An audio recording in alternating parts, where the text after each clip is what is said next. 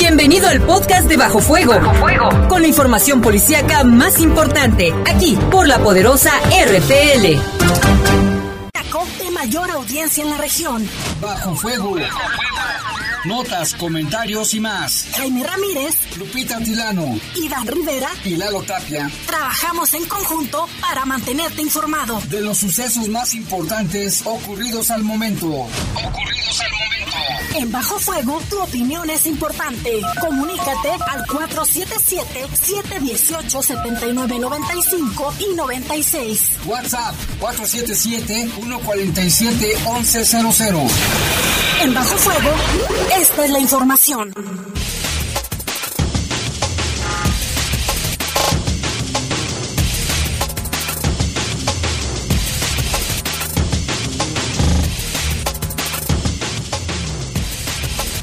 Tal? Buenas tardes, son las 7 de la tarde en punto. Les saludamos con mucho gusto en esta tarde calurosa, nublada pero calurosa de este miércoles ya 17 de junio del año 2020. En los controles está Jorge Rodríguez Sabanero, control de cabina está nuestro compañero Brian, Brian, el buen Brian Martínez. Y en la conducción también aquí estamos presentes. Guadalupe Atilano, gracias Jaime, buena tarde. Buenas tardes, Lupita. Pues vámonos con un avance de la información. Esta tarde fue asesinado un hombre afuera de la clínica Siena, aquí en Jardines del Moral, aquí muy cerca del Boulevard Campestre. Policías municipales de León evitaron que un joven se lanzara al vacío desde el puente del amor. Ejecutan a tres personas en una casa en Irapuato y luego incendian el lugar donde ocurrió el triple crimen pone en marcha el gobernador del estado, Diego Sinué Rodríguez Vallejo, el hospital móvil COVID-19 en León. Tiene 40 camas y su costo fue de 38 millones de pesos. Y declara el presidente municipal de Guanajuato Capital obligatorio el uso de cubrebocas allá en la ciudad de Guanajuato. Si usted va, tiene que llevar su cubrebocas, si no puede ser objeto de una sanción.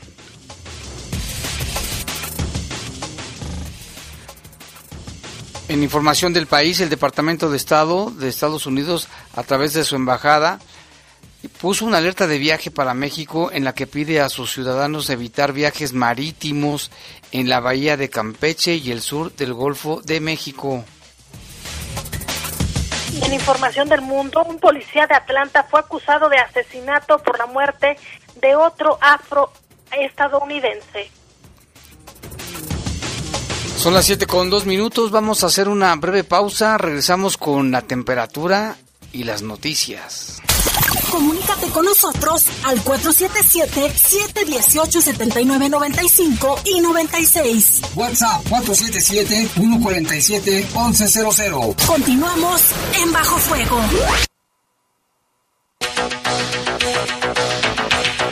7 con 5 de la tarde, vámonos con información del país y no sé si tengas por ahí la temperatura, este Lupita. Así es, Jaime, ya tengo la temperatura aquí lista. Estamos a 29 grados centígrados. La máxima para hoy fue de 31 y la mínima de 15, de acuerdo al reporte de, de la Coordinación Estatal de Protección Civil, que toma como base a la Conagua. Señala que continuarán, Jaime, los días calurosos aquí en el estado de Guanajuato sin probabilidades de lluvia para la entidad y habrá viento eh, componente del este de 15 a 30 kilómetros por hora. Así es, ahí está la temperatura, mucho calor otra vez. Vámonos con información del país. El Departamento de Estado de los Estados Unidos, a través de su embajada, actualizó este miércoles la alerta de viaje para México en la que pide a sus ciudadanos evitar viajes marítimos en la bahía de Campeche y el sur del Golfo de México debido a la alta presencia de integrantes de la delincuencia organizada. Se conoce que grupos criminales armados han atacado y atracado navíos comerciales plataformas petroleras y barcos petroleros en la bahía de Campeche y en las áreas del sur del Golfo de México, advierte el reporte. La embajada norteamericana informó que la alerta de viaje para México se mantiene en el nivel 2, que significa ejercer mayor precaución y algunas zonas están designadas en el nivel 3 o 4. Se invita a los viajeros a leer la alerta completa, dice en su mensaje la embajada respecto a nivel nacional y por cada una de las restantes entidades. Las alertas se mantienen sin cambios. Pues es que la delincuencia está en todas partes, Lupita, en todo el país. Hasta por cada día va en incremento, pero fuerte. Ya, ya lo decían algunos especialistas, Jaime. Anteriormente el comportamiento de, de los delitos eran en personas entre de 18 a 40 años de edad pero ahora vemos que ya incluso hay jóvenes y niños ya inmersos dentro del crimen organizado, dentro de la delincuencia y que México pues ha figurado lamentablemente con altos números tanto el año pasado como este. Y tenemos más información, fíjese que allá en Coahuila fue condenado un joven a tres años de prisión por difundir packs de varias mujeres. Además, tendrá que pagar una multa de 56.420 pesos. El joven fue identificado como Fernando y es exalumno de la Universidad Autónoma de Coahuila. Fue sentenciado luego de haber promocionado la venta de fotos íntimas de la víctima identificada como Ana y otras mujeres en el municipio de Monclova, en la región centro del estado. Dentro del procedimiento abreviado se dictó el fallo de condena quedando debidamente acreditado el delito y la participación del acusado en, eh, en este tipo de, de situaciones. Por tal motivo, tendrá que pagar una pena de tres años de prisión.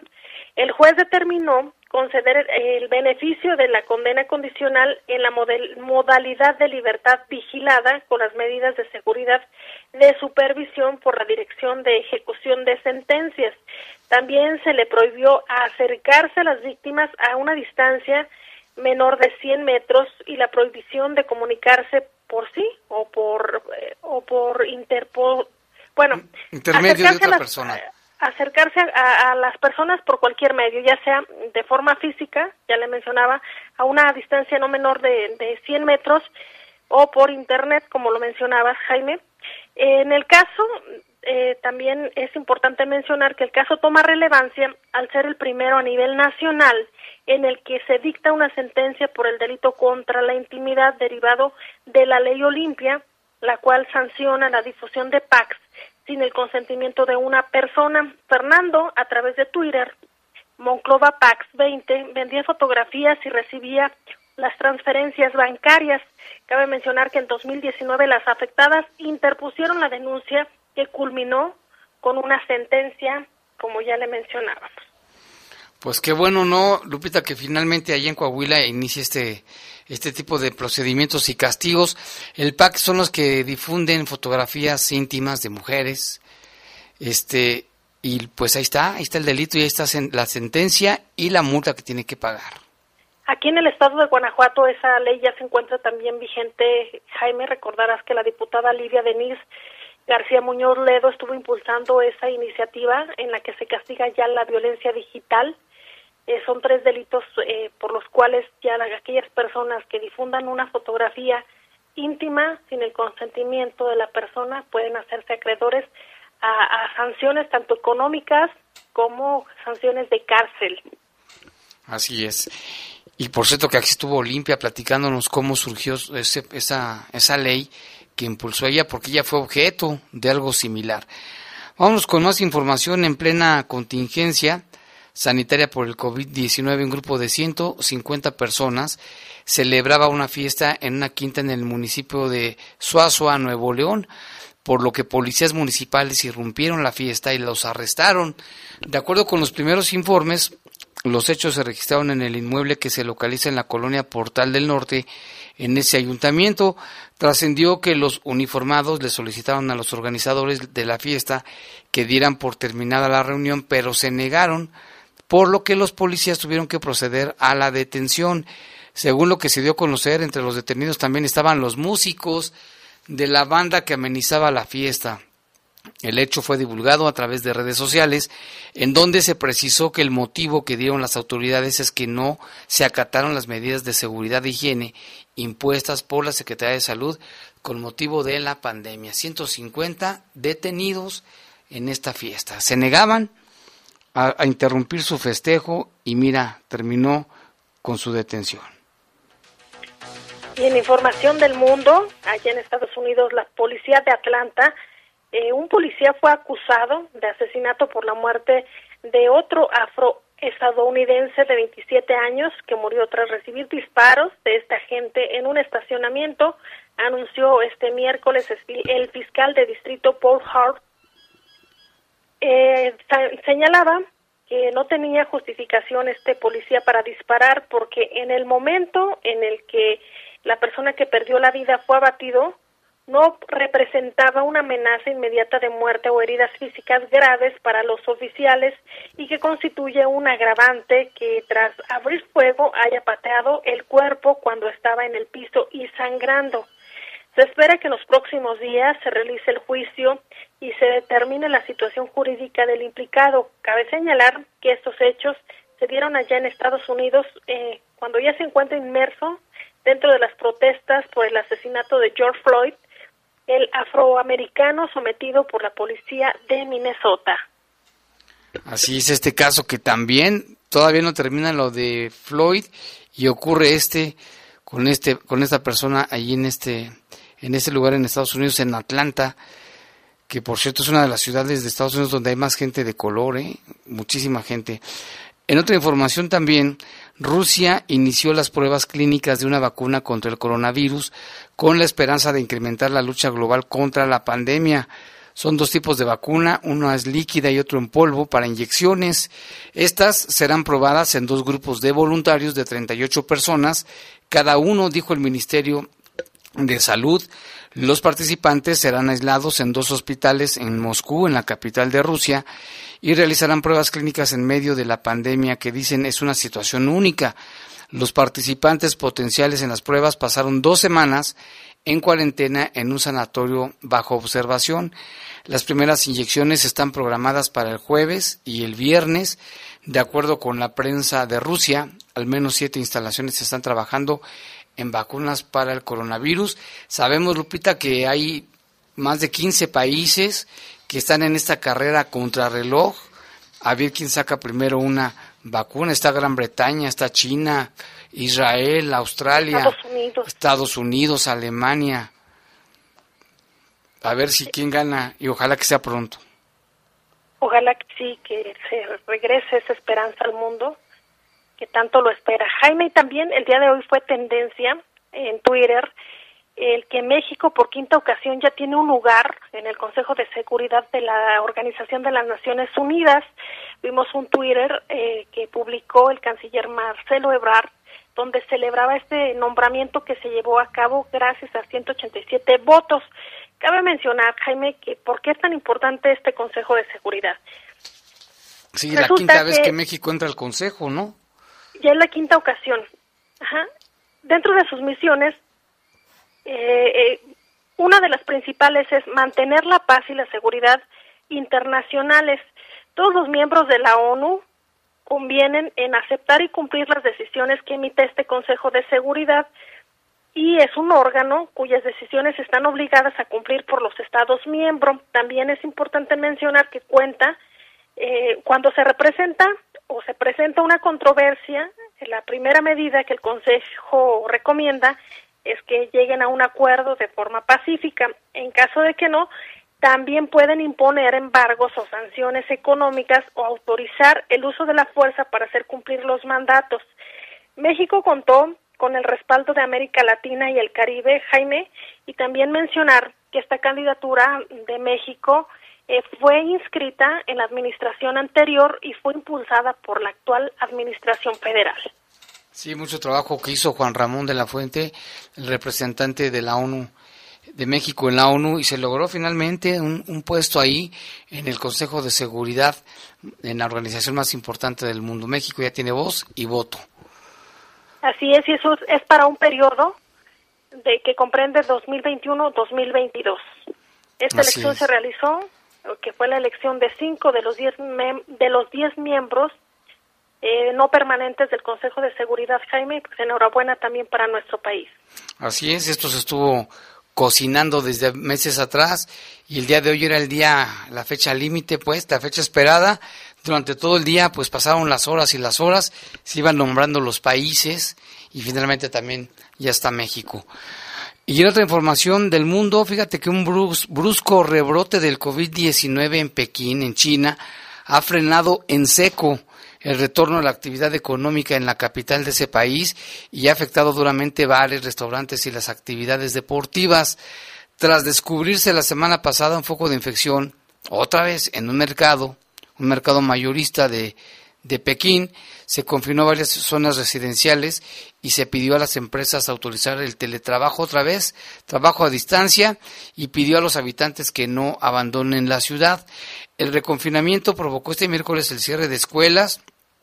Los dos aeropuertos internacionales anularon más de mil vuelos y la municipalidad de Pekín anunció el miércoles también el registro de 31 nuevos casos del nuevo coronavirus en las últimas 24 horas, una cifra que se ha mantenido estable por cuarto día consecutivo, apenas recuperados de largas semanas de cierre. Tras la explosión de la epidemia a principios de este año, varios restaurantes, comercios deben volver a cerrar e imponer restricciones a los clientes, toma de temperatura, limitación de personas por cada mesa, etcétera. Otra vez esta situación allá en Pekín, tan solo en la ciudad de Pekín. Y en cuanto a la Ciudad de México, Jaime, ya son 770 muertes en las últimas 24 horas. Con esto nuestro país llega a las 19.080 defunciones por COVID-19, mientras los casos confirmados activos suben a 22.209. Con ello, Jaime, ya se llega eh, o se coloca México con 159.793 confirmaciones de COVID-19, una situación que, como lo decíamos, va en incremento todos los días. Todos los días se hablaba de que, ahora sí el pico de la epidemia iba a ser el, esta semana y concretamente por el día 22, que ya estamos muy cercanos a ella. Pues ojalá que las cosas cambien a partir de entonces, porque ya no sabe uno que te dan una fecha y luego te dan otra y luego otra, en fin. Vamos a hacer una pausa, Lupita, son las 7 con 18 minutos, regresamos. Comunícate con nosotros al 477-718-7995 y 96. WhatsApp 477-147-1100. Continuamos en Bajo Fuego.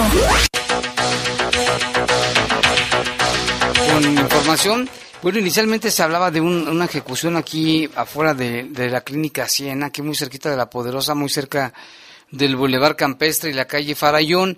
Nos acaban de decir que estaba lesionada la persona, no, no se murió. Fue un, este, un ataque a balazos en, en esa zona. Se cerró el lugar, mucha gente fue evacuada de la clínica. Este, se desconoce la mecánica de los hechos, pero nos dicen que está herida esta persona, no, no falleció, afortunadamente. Vamos a estar al pendiente de más información. Y en el municipio de Silao, él dejó como saldo un muerto, una volcadura de un tráiler. Esto fue en el entronque de la salida Silao San Felipe en el eje metropolitano. La víctima era el operador de la pesada unidad. De acuerdo a los hechos, al parecer el percance ocurrió por exceso de velocidad cuando el tráiler volcó sobre el asfalto y derrapó varios metros hasta detenerse en la intersección con el otro carril.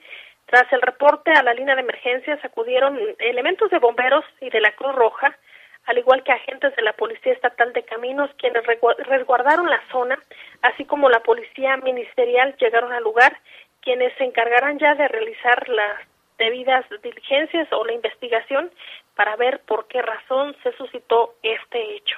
Así es, y la víctima pues fue trasladada a Irapuato, la a CEMEFO de Irapuato, para hacerle la autopsia de ley.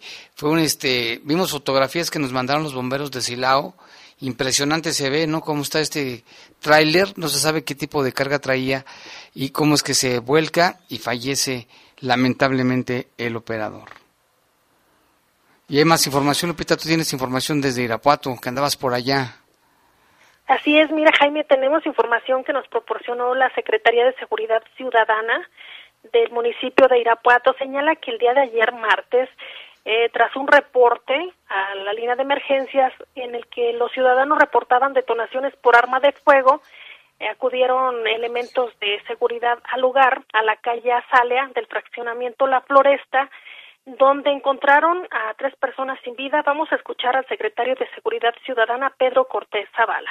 Recibimos un reporte a las once y media de la noche aproximadamente de un incendio en una casa de la colonia Floresta. Al llegar al lugar eh, se toma conocimiento de tres personas sin vida en el interior, dos masculinos y una femenina, eh, al parecer por impactos de arma de fuego.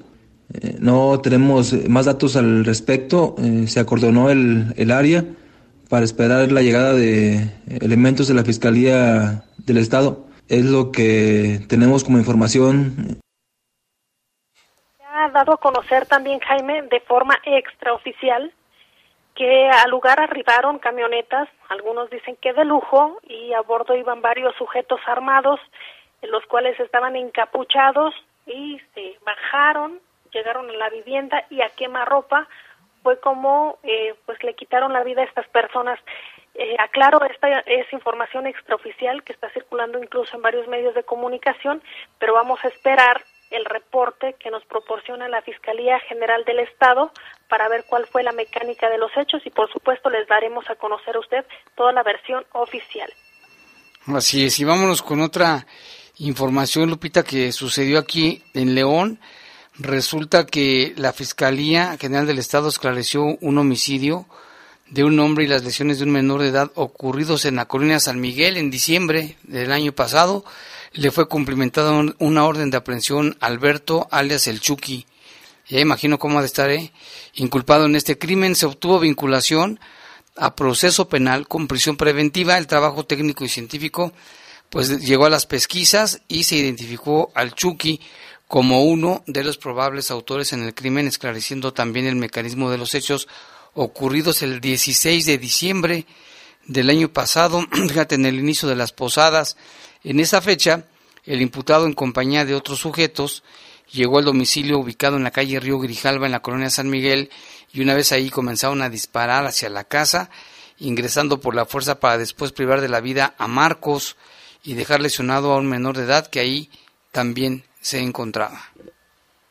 Y otro caso que también ya está investigando la unidad especializada de la Fiscalía es el homicidio en torno a una persona que perdió la vida. Es un hombre de 33 años, el cual falleció por disparos de arma de fuego en el estacionamiento de un supermercado ubicado en Boulevard Delta y esquina, esquina con Boulevard La Luz en la colonia Pedregal del Carmen donde peritos criminalistas recabaron indicios balísticos durante el procesamiento de la escena. En los mismos eh, se da a conocer que es una persona, que también se encontró una persona del sexo femenino de 53 años de edad resultando lesionada, por lo que se encuentra recibiendo atención médica, siendo su estado de salud grave. Eh, continuarán las investigaciones para esclarecer este caso. Sí, en algunas páginas de redes sociales se habla de que esta persona fallecida pues se dedicaba a la venta de droga y también que era jefe de una banda de asaltantes. Habrá que esperar que dice la fiscalía. Y en otra información, la policía de León evitó el, suicidio de un joven. Este, resulta que en una reacción y muestra de capacidad oficiales de la policía persuadieron a un joven con aparentes intenciones suicidas ahí en el puente del amor Afortunadamente, una persona que pasó por, por ahí, en la calzada de los Héroes y Malecón, llamó a emergencias al 911 para reportar que un joven estaba llorando y que le entregó un papel en el que pedía perdón por lo que estaba a punto de hacer. De inmediato llegaron elementos de policía asignados a la delegación de San Isidro y acudieron y activaron los protocolos de atención en estos casos. Los oficiales llegaron al puente, en ambos lados se subieron hasta donde estaba el joven, quien confirmó la intención de quitarse la vida, los policías hablaron con él durante algunos minutos, logrando contener al ciudadano y convenciéndolo de bajar.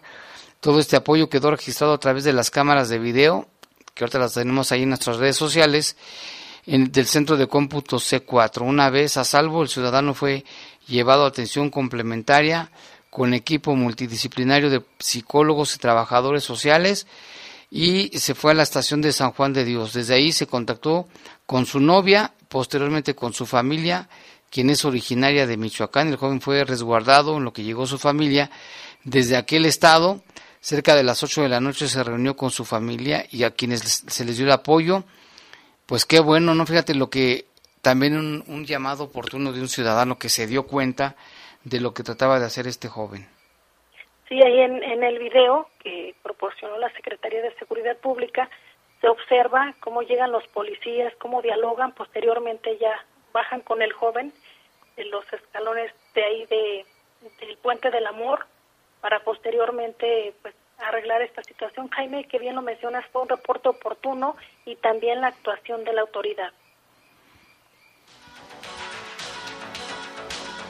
Y hay más información, Jaime, de Purísima del Rincón y San Francisco del Rincón.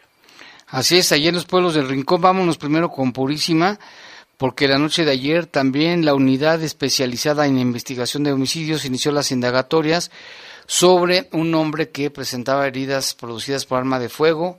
El sitio peritos criminalistas procesaron la escena, recabaron indicios y con el fin de determinar primero la identidad de la persona fallecida y también esclarecer los hechos.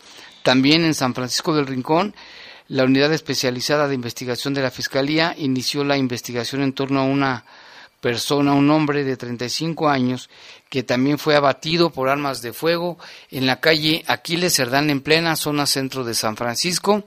Allí peritos criminalistas recababan indicios durante el procesamiento de la escena pues para saber qué sucede. Y también se investigan los casos en Dolores Hidalgo Lupita en la cuna de la Independencia Nacional donde hubo una serie de ejecuciones.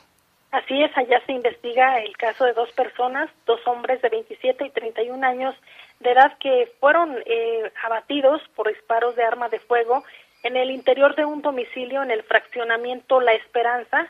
Ya peritos criminalistas procesaron la escena y recaban indicios para lograr dar con los responsables y esclarecer el caso, Jaime. Este fue uno, un caso.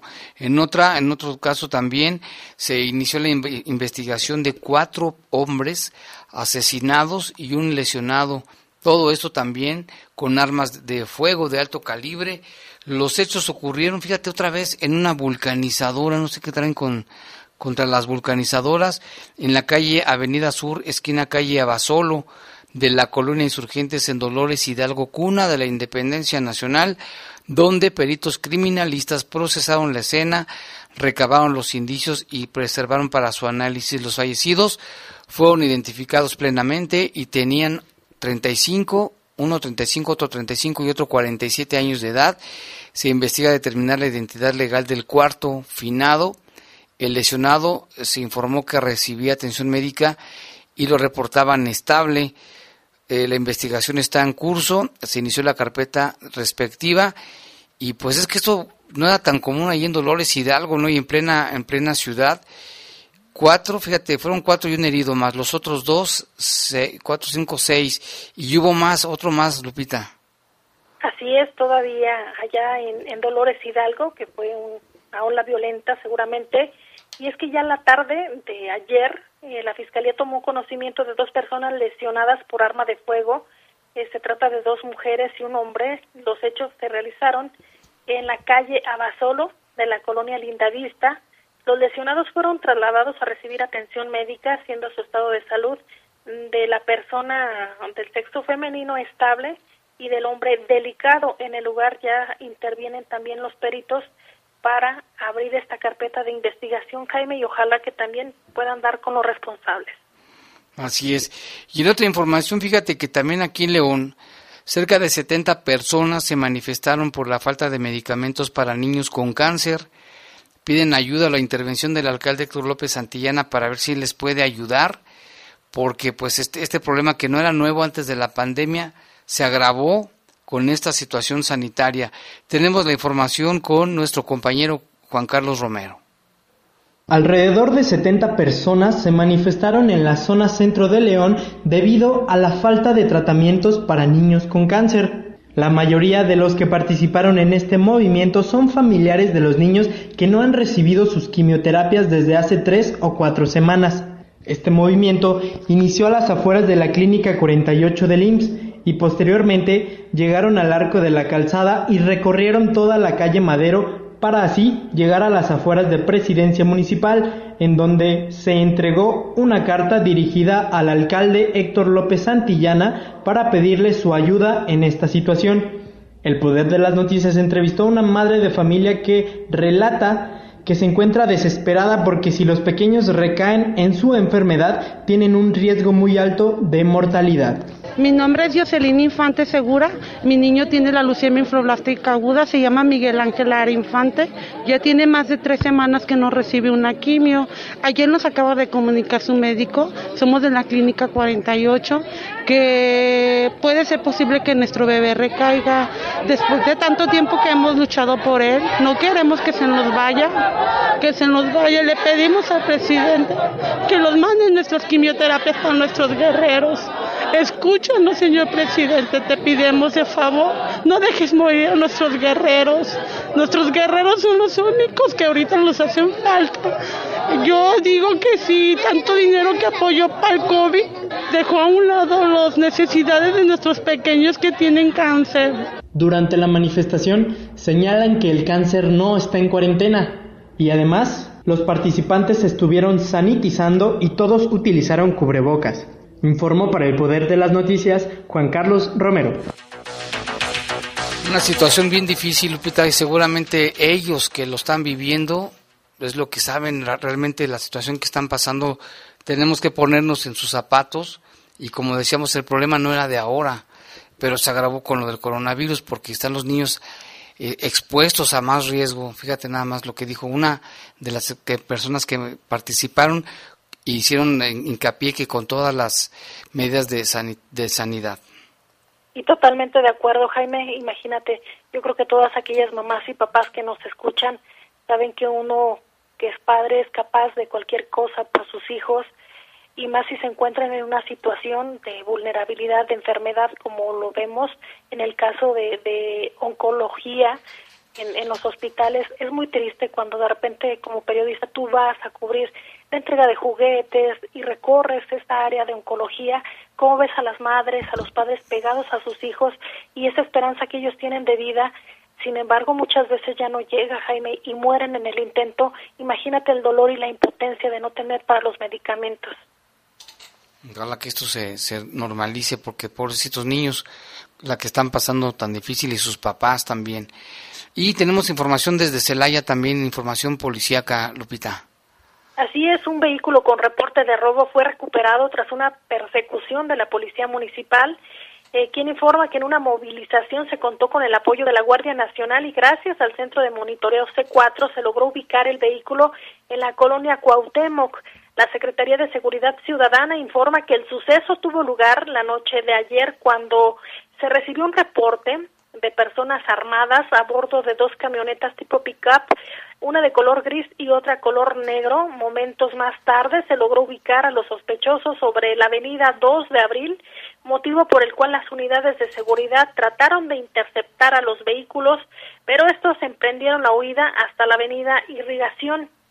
Fue gracias al apoyo de la Guardia Nacional que tras un operativo de búsqueda finalmente una de las camionetas fue ubicada sin tripulantes en las inmediaciones de la colonia Cuauhtémoc, siendo el vehículo marca Toyota Tacoma color negro modelo 2006 el cual al ser revisado su número de serie resultó con reporte de robo vigente.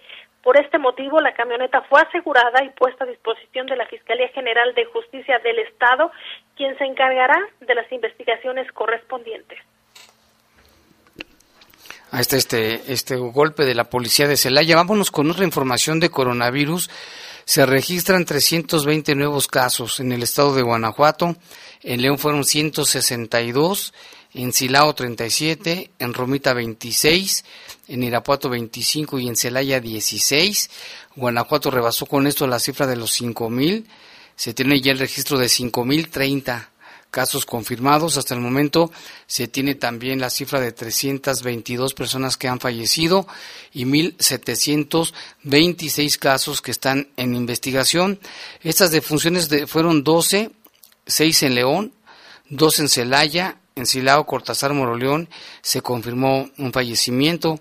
259 personas se encuentran hospitalizadas, 66 de ellas intubadas, 150 graves y 43 reportan estables. El informe general, bueno, pues fueron 12, eh, la mayoría este, personas como una mujer de 70 años, un hombre de 97, una mujer de 93, otra mujer de 52, 79, son las, las edades promedio 76, 85, un hombre de 57 años, y en estos casos todos tenían comorbilidades, diabetes, hipertensión, obesidad, enfermedad cardiovascular, es el reporte. Y también, Jaime, el día de hoy, el gobernador del estado, Diego Sinue Rodríguez Vallejo, encabezó la puesta en marcha del hospital COVID-19 que está ubicado en el predio San Carlos y que tiene capacidad para 40 camas. Eh, ya, ya inició, ya varias autoridades, entre ellas el presidente de León, encabezó pues esta puesta en marcha que se llevó a cabo el día de hoy. El arranque de operaciones del Hospital Estatal Móvil para atender a pacientes con COVID-19. La compra de este hospital fue una de las primeras acciones que anunciamos hace tres meses en el gobierno del Estado, ante la llegada de la pandemia a nuestro Estado. Tanto la compra como el equipamiento representan una inversión de 38 millones de pesos.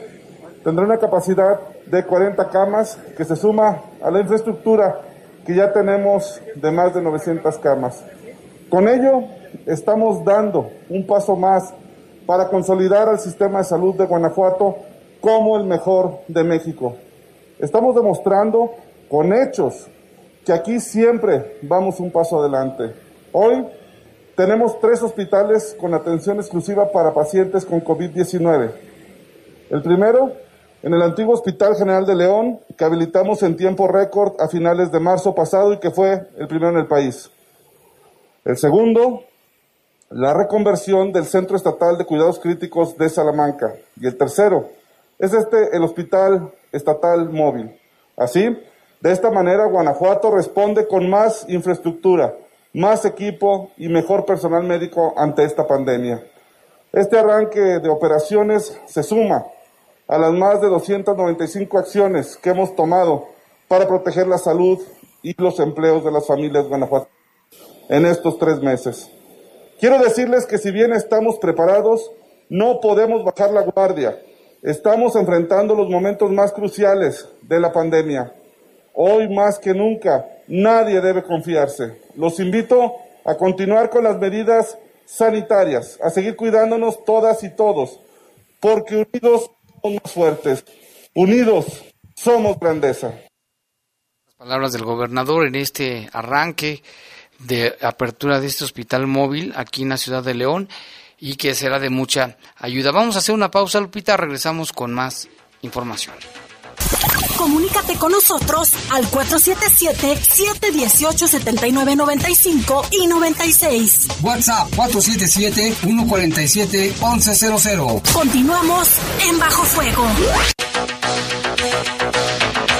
7 con 43 de la tarde y tenemos en la línea telefónica, saludamos con muchísimo gusto al licenciado Gregorio Miguel Acevedo, él es del Instituto Federal de Defensoría Pública del Poder Judicial y lo saludamos porque es primera vez que participa con nosotros. ¿Qué tal, licenciado Gregorio? Buenas tardes.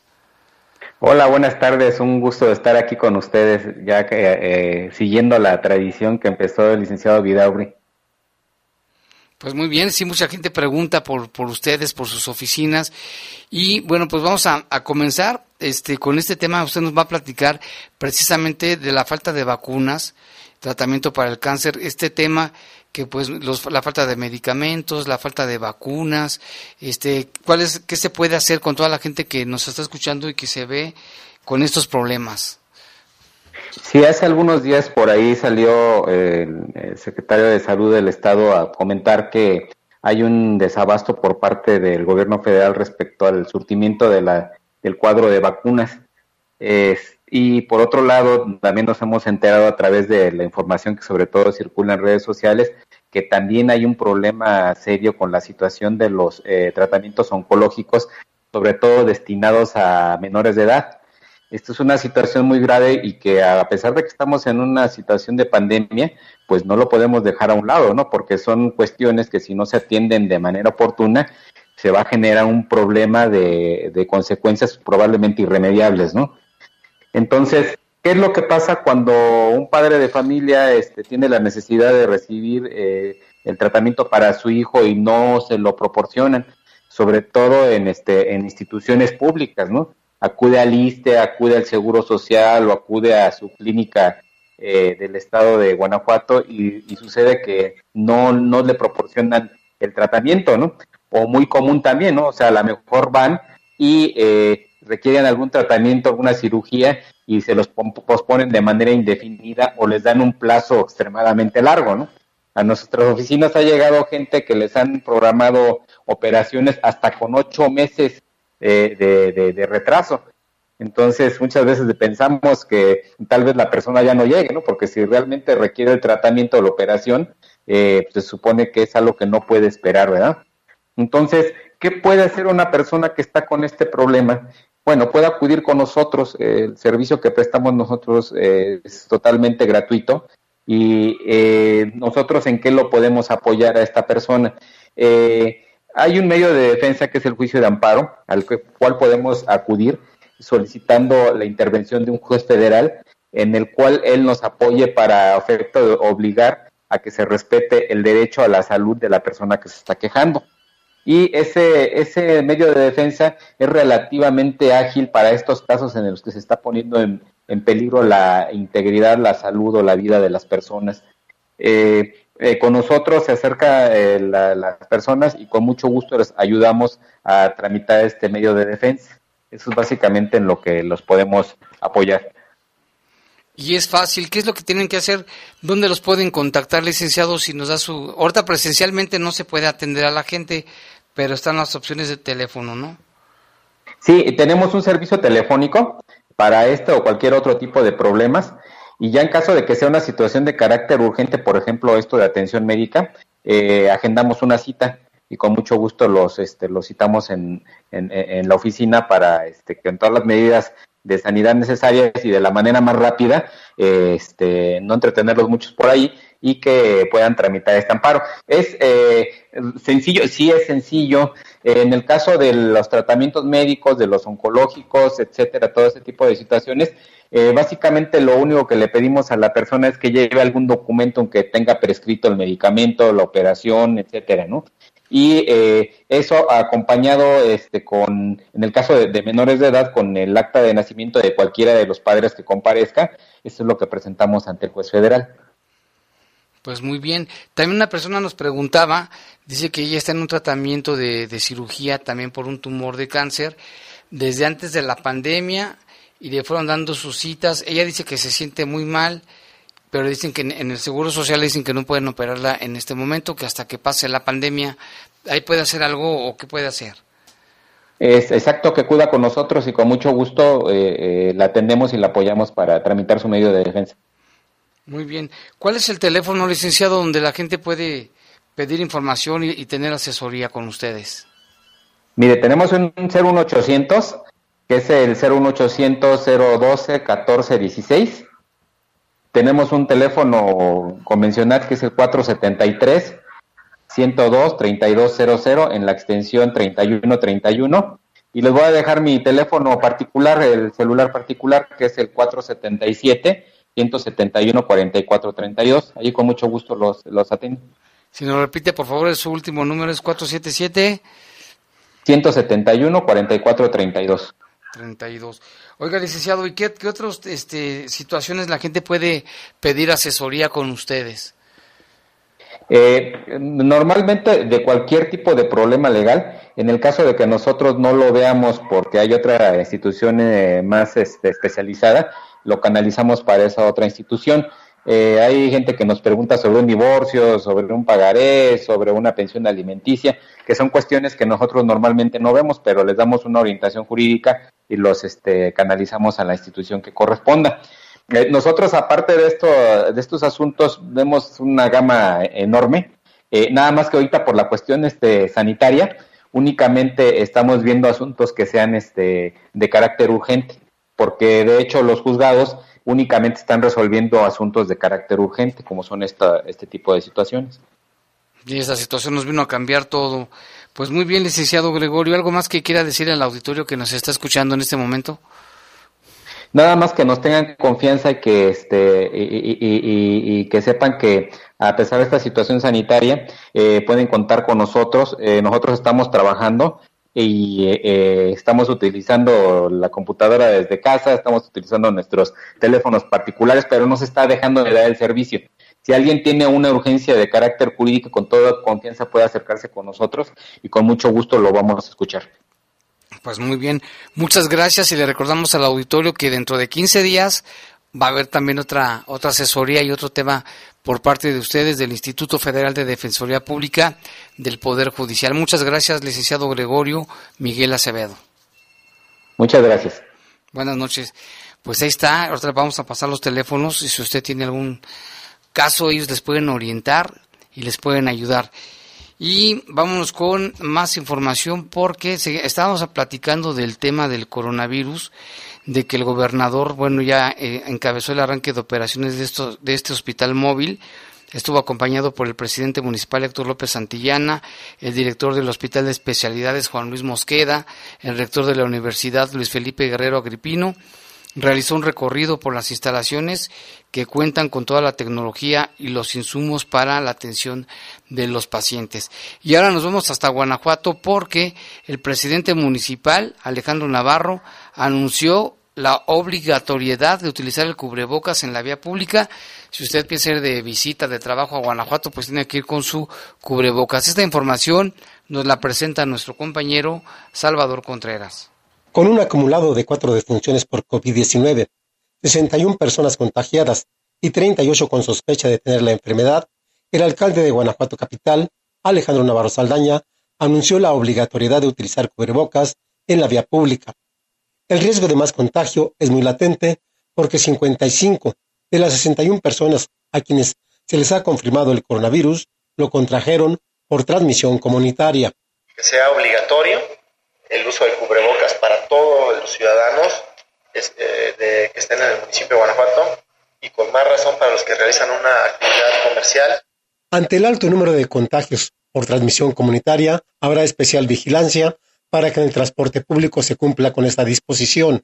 En la mañana me subí a un camión urbano, el chofer no traía el cubrebocas, está comprobado por la Organización Mundial de la Salud que para o frena bastante el tema del COVID, entonces que todo el mundo traiga cubrebocas. En el caso de los restaurantes, bares y cantinas, también se pondrá mucha atención para que cumplan con las medidas sanitarias establecidas. Informó desde Guanajuato Capital, Salvador Contreras. Así es de que si ya sabes, Lupita, si vas a ir a Guanajuato tienes que traer también tu cubrebocas en todas partes. Sí, de hecho allá en Guanajuato, Jaime, se están haciendo operativos importantes, eh, sobre todo en Santa Rosa, que es donde se tenía mayor presencia de turistas. Decían que de León, eh, Guanajuato y de otros municipios de, de la entidad, por lo que solicitaban pues que mejor ahorita le pararan un poquito esas visitas para prevenir contagios de coronavirus. Y fíjate, Jaime, que quienes también temen de, por contagios de coronavirus son familiares son padres de familia que tienen hijos en preparatoria en el Colegio Hidalgo. Toda esta información la tiene Jorge Camarillo. Preocupa a padres de familia que el Colegio Hidalgo convoque a una ceremonia religiosa con motivo del fin de cursos y graduación de preparatoria, precisamente cuando el nivel de contagios de COVID-19 está en su punto máximo. La coordinadora de preparatoria Lucía Plasencia da instrucciones a los alumnos para que todo sea manejado con total secrecía. La indicación a los jóvenes es que no suban fotos del evento a sus redes sociales. Que no lo hagan público el colegio quiere tener, o sea, quieren que ustedes se despidan de alguna manera. Entendemos el sentir de muchos de ustedes y por esa razón el colegio ha tomado esa determinación. Ha habido mucha inquietud de ustedes, de que sienten que se fueron, de que nadie les avisó que ya se iban y no iban a volver. Entonces, bueno, si se lleva de una manera ordenada y como les estamos solicitando, creo que puede salir bien. Entonces, te vuelvo a repetir, no hagan aspavientos. El colegio solicita que no suban fotografías, por favor, a las redes sociales.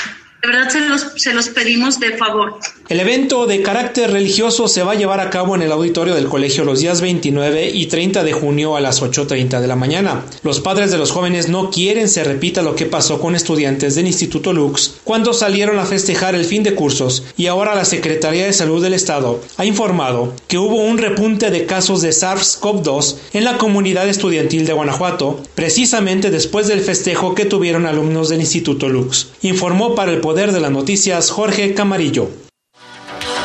Sí, hay que tener cuidado, ya ven lo que pasó con la pasada graduación. Y mira, Lupita, tenemos muchos reportes del auditorio, muchísimos. Aquí nos llama una persona que me voy a reservar su nombre. Dice, Jaime, escuchándote, fíjate que la persona que mataron ayer en Walmart y que detuvieron en mi caso, donde me robaron mi coche y casi me barrieron mi casa, fue el 15 de enero del 2019. Y en agosto me dieron el nombre de Daniel Pérez, alias El Pelón, detenido y dejado en libertad por falta de elementos para procesarlo. Es el que, el que mataron anoche.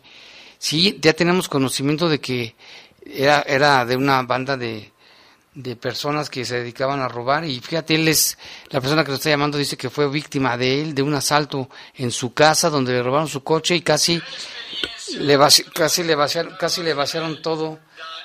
Aquí se me fue una este un audio de Tita, fíjate que aquí de Tita, el jugador de, de fútbol, pero es que nos queremos saludar a Agustín, bueno, es que tenemos muchos reportes que ahorita les voy a ir dando salida, pero esta situación, Lupita, de que ya han señalado a esta persona que mataron ayer, precisamente por eso, un saludo para Paulo César Regalado que nos está escuchando en este momento, muchas gracias. Y acá también nos dice Alejandro el Baleado, traía un aveo negro o un gris encendido en la puerta del copiloto y del cristal quebrado, es un, en afueras del Hospital Siena, afuera de, hay una veterinaria ahí, dice que él pasó por ese lugar hace ratito. Marcelino nos manda saludos, Lupita dice, qué orgullo que el gobernador compró el hospital y los empleos para cuándo, así como ustedes dan noticias se hablan del buen gobierno, así también por medio de ustedes deberían de exigir trabajos al gobierno. Una pregunta, ¿ustedes están con el pueblo o con el gobierno? No, pues con el pueblo unido, jamás será vencido, Marcelino. Este, sí, pues hay que ver bien lo de los créditos. Ya sabemos que la están pasando muy difícil muchas personas y ojalá que sí les pronto les puedan ayudar. También dice estos son los documentos en favor de bueno, aquí también nos están pasando un reporte con unos documentos. Pues ya casi se nos terminó el tiempo, Lupita. Agradecemos la atención en este espacio. No sé si tengas algo más. Otro reporte de la Policía Municipal de León eh, señala que en la calle Duque, esquina con circunvalación de la colonia Villa del Moral, hay un lesionado por arma de fuego. El lesionado responde al nombre de José de Jesús, de 32 años, tiene una lesión en el pómulo y cuello. El probable responsable, un hombre que iba a pie con una playera color azul. Este Así es, es, el, es el caso que comentábamos aquí de la clínica Siena, que está aquí muy cerquita. Pero qué bueno que das el nombre de él, porque no lo teníamos. Sí, ya es el reporte que pasa a la policía municipal. Así es. Mira, aquí otro reporte dice, buenas tardes, solamente quiero informar que hoy me enteré que dos amistades están contagiadas de COVID, una en la Colonia de las Américas, otra en otro fraccionamiento, un hermano que ya falleció, duró dos días, Ojalá que la gente tome conciencia que el gobierno también vigile los tianguis, mercados, comercios, son muchos que no cumplen las medidas de higiene. Saludos, Jaime, que Dios, que Dios los cuide y bendiciones para todos y para Lupita también. Te mandan bendiciones, Lupita. Muchísimas gracias, bien recibidas y van otras de regreso. Aquí se buena tarde también sobre el tema, estaría bien que en León obliguen a usar el cubrebocas, porque aquí en mi trabajo como que se enojan los clientes cuando les pido de favor que se lo pongan. Sí, y hay un video que anda circulando de una señora, de, esas señoras muy finas, que, que entró a un banco y le dicen que se ponga el cubrebocas y ella dice, pues que no, que no lo, que por qué, dice, dice que ella da a entender, quiere dar a entender de que no existe, este, y eso, así como ella, muchas personas sí de veras se enojan porque dicen que no creen en el coronavirus, y vamos a escuchar lo que dijo esta persona, fíjate, aquí la tenemos justamente, la estoy localizando, aquí está, vamos a escucharla. Qué buena onda que no se lo pone, señor. Ni porque se lo piden bien. No voy a pelear contigo porque el asunto no es contigo. Sabemos que es de las élites, sabemos que esto es una farsa. No es contigo el asunto, por favor. Pues se enojó y no se quiso poner el cubrebocas. Hasta aquí, los sucesos policíacos más importantes de Bajo Fuego. Bajo Fuego.